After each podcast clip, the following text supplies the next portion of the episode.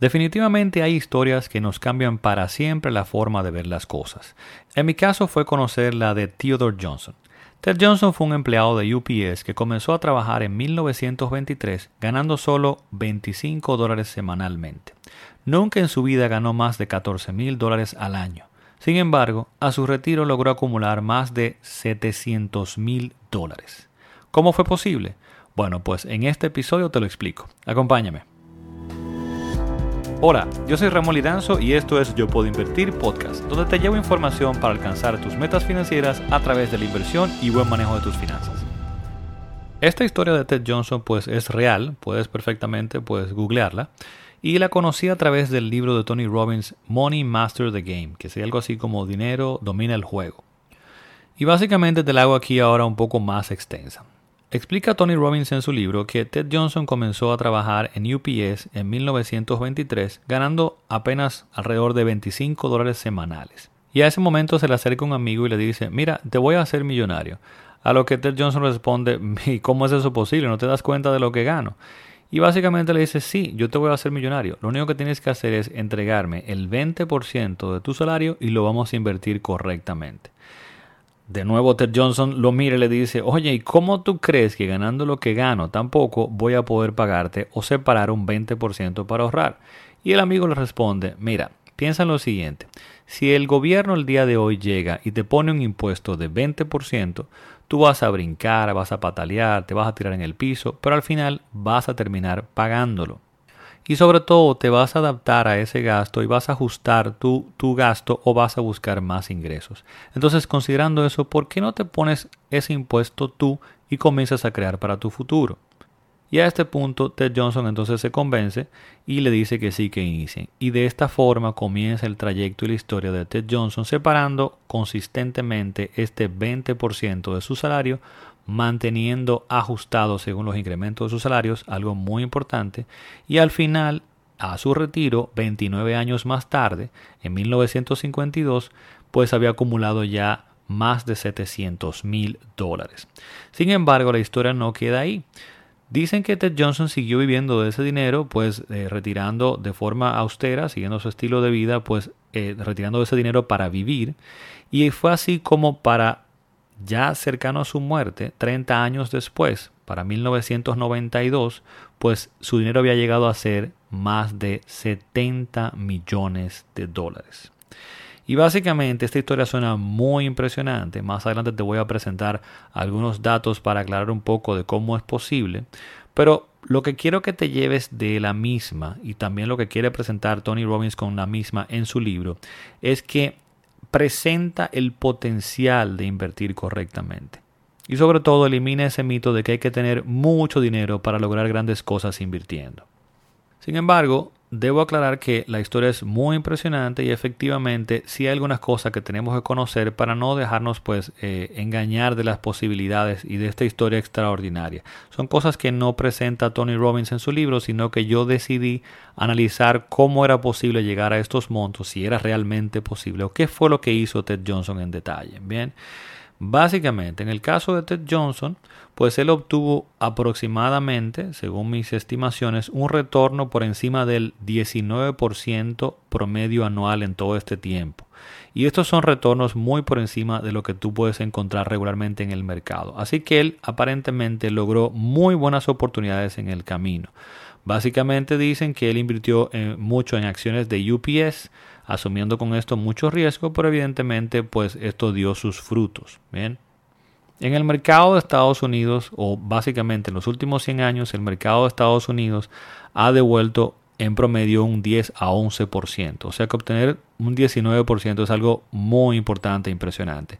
Me imagino también que como él inició en el año 1923, si él continuó su trayectoria de su etapa de acumulación, su etapa de ahorro y de inversión eh, a través de los años 30, donde hubo una depresión muy fuerte en Estados Unidos, pues él aprovechó el repunte de esto y por esto para los eh, años 40 y 50, pues él logró ver un incremento muy importante pues, de sus inversiones y de su patrimonio.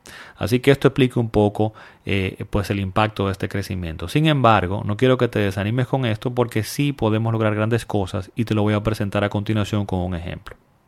También muy importante que quiero que consideres y que es algo perfectamente factible y es que él inició, eh, Ted Johnson inició pues eh, ganando 25 dólares semanalmente, pero para eh, finales de su retiro en 1952 estaba ganando, dicen, unos 14 mil dólares anuales. Bien, o sea que él tuvo un incremento importante eh, a través de su vida laboral. Sin embargo, en mis cálculos, llegar de 25 dólares semanales, que serían unos 1.300 dólares al año, hasta 14 mil dólares, él tuvo que tener un incremento anual de alrededor de un 8.50, 8.55 eh, de incremento salarial anual. Es algo que no suena para nada descabellado. Muchos de lo que hemos elaborado, que elaboramos, tenemos eh, salarios, pues podemos ver cómo al cambiar de empleo o al tener algún tipo de eh, promoción en nuestro trabajo, tenemos aumentos de 15, 20 hasta 25%. Si vas acumulando esto en el tiempo, pues perfectamente se puede dar pues esta trayectoria de Ted Johnson. O sea que en este caso esto no es descabellado para nada, es algo perfectamente normal, diría yo. Pero sí es importante saber que él fue manteniendo esa proporción de 20% siempre de su salario y es algo que también yo quiero que tengas pendiente y que hagas tú también, que lo que te propongas ahorrar sigas manteniendo esa proporción según va aumentando tus ingresos.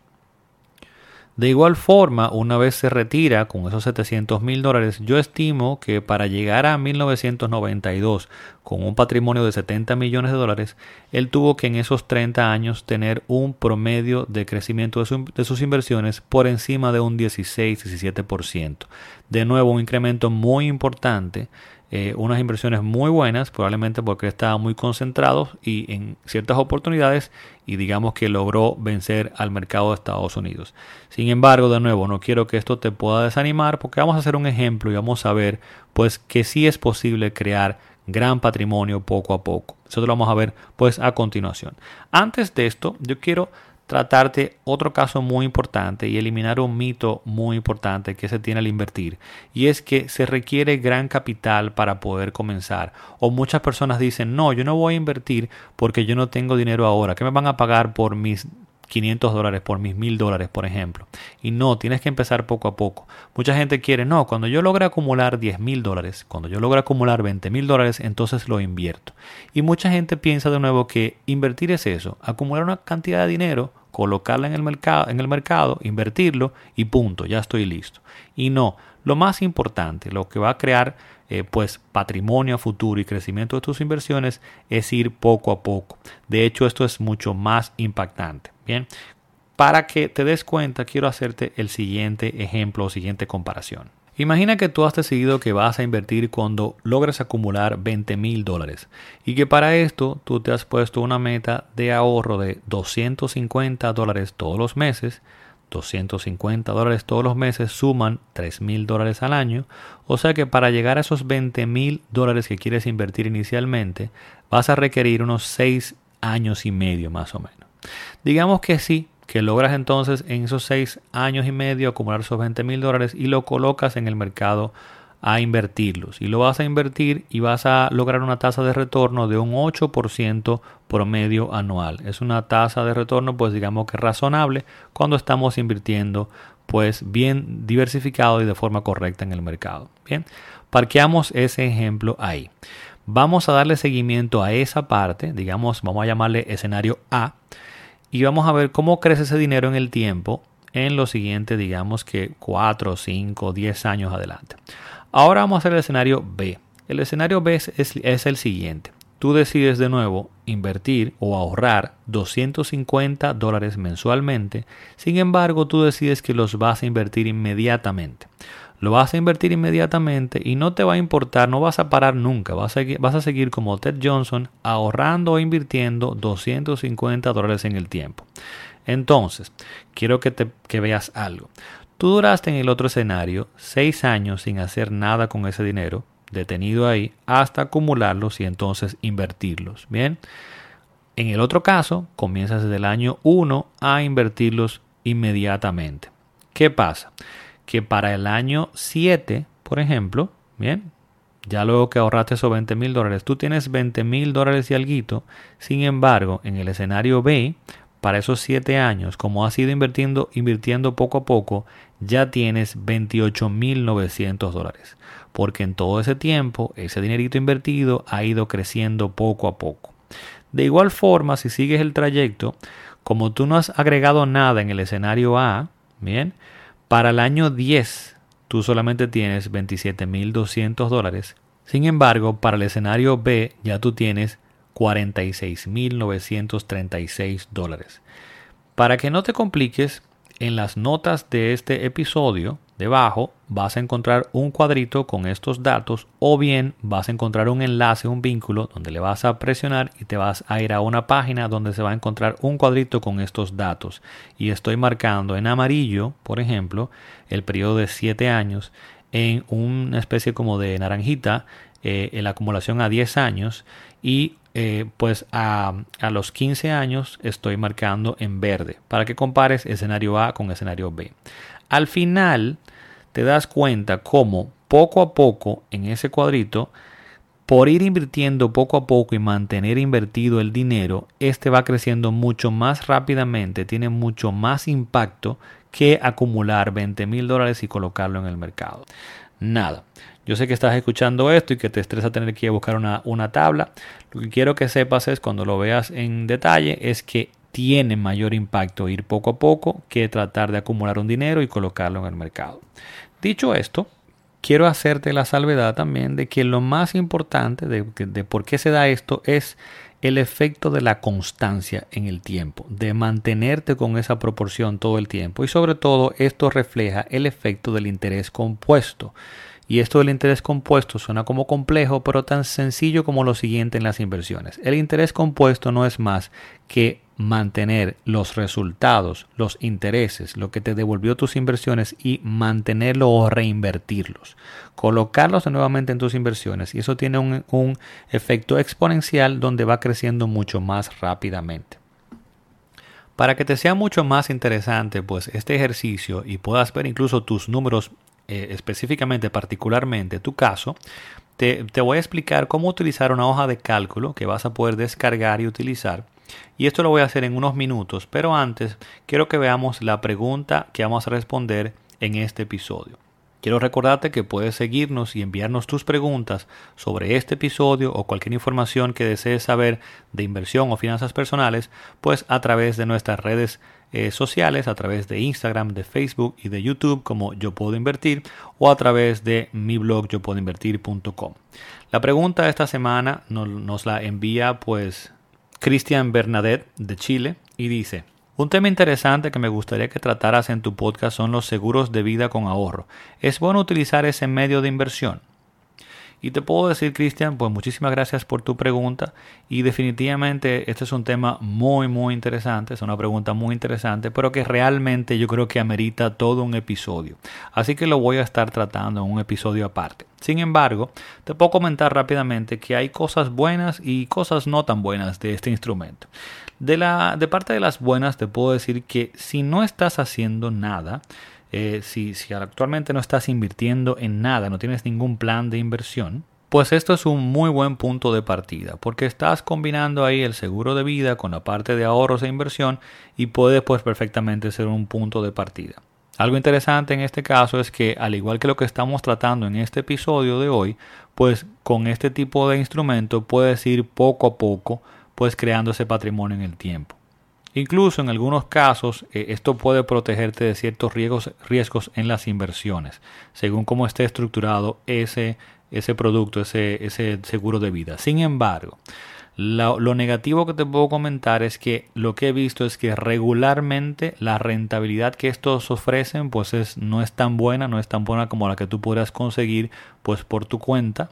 Eh, los costos o sea, podríamos traducirlo en que los costos del producto pues no son tan buenos y también este es el otro punto, es que pueden resultar ser muy complejos de analizar y de entender y por tanto pueden ser muy muy muy variables entre una oferta y otra.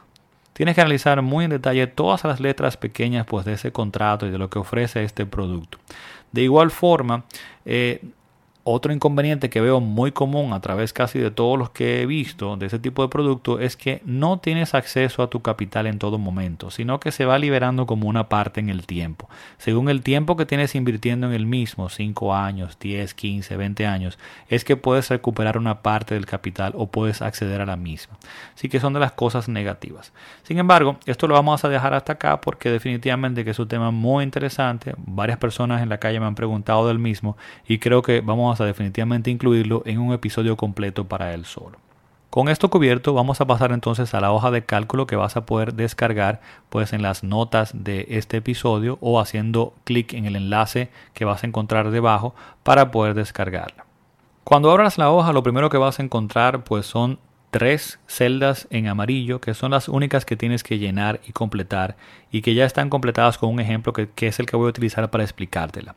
La hoja va a aparecer que dice en la primera celda amarilla 500 dólares y dice que este es el monto de ahorro mensual. Así que ahí vas a colocar tu monto de ahorro mensual. En este caso el ejemplo 500 dólares.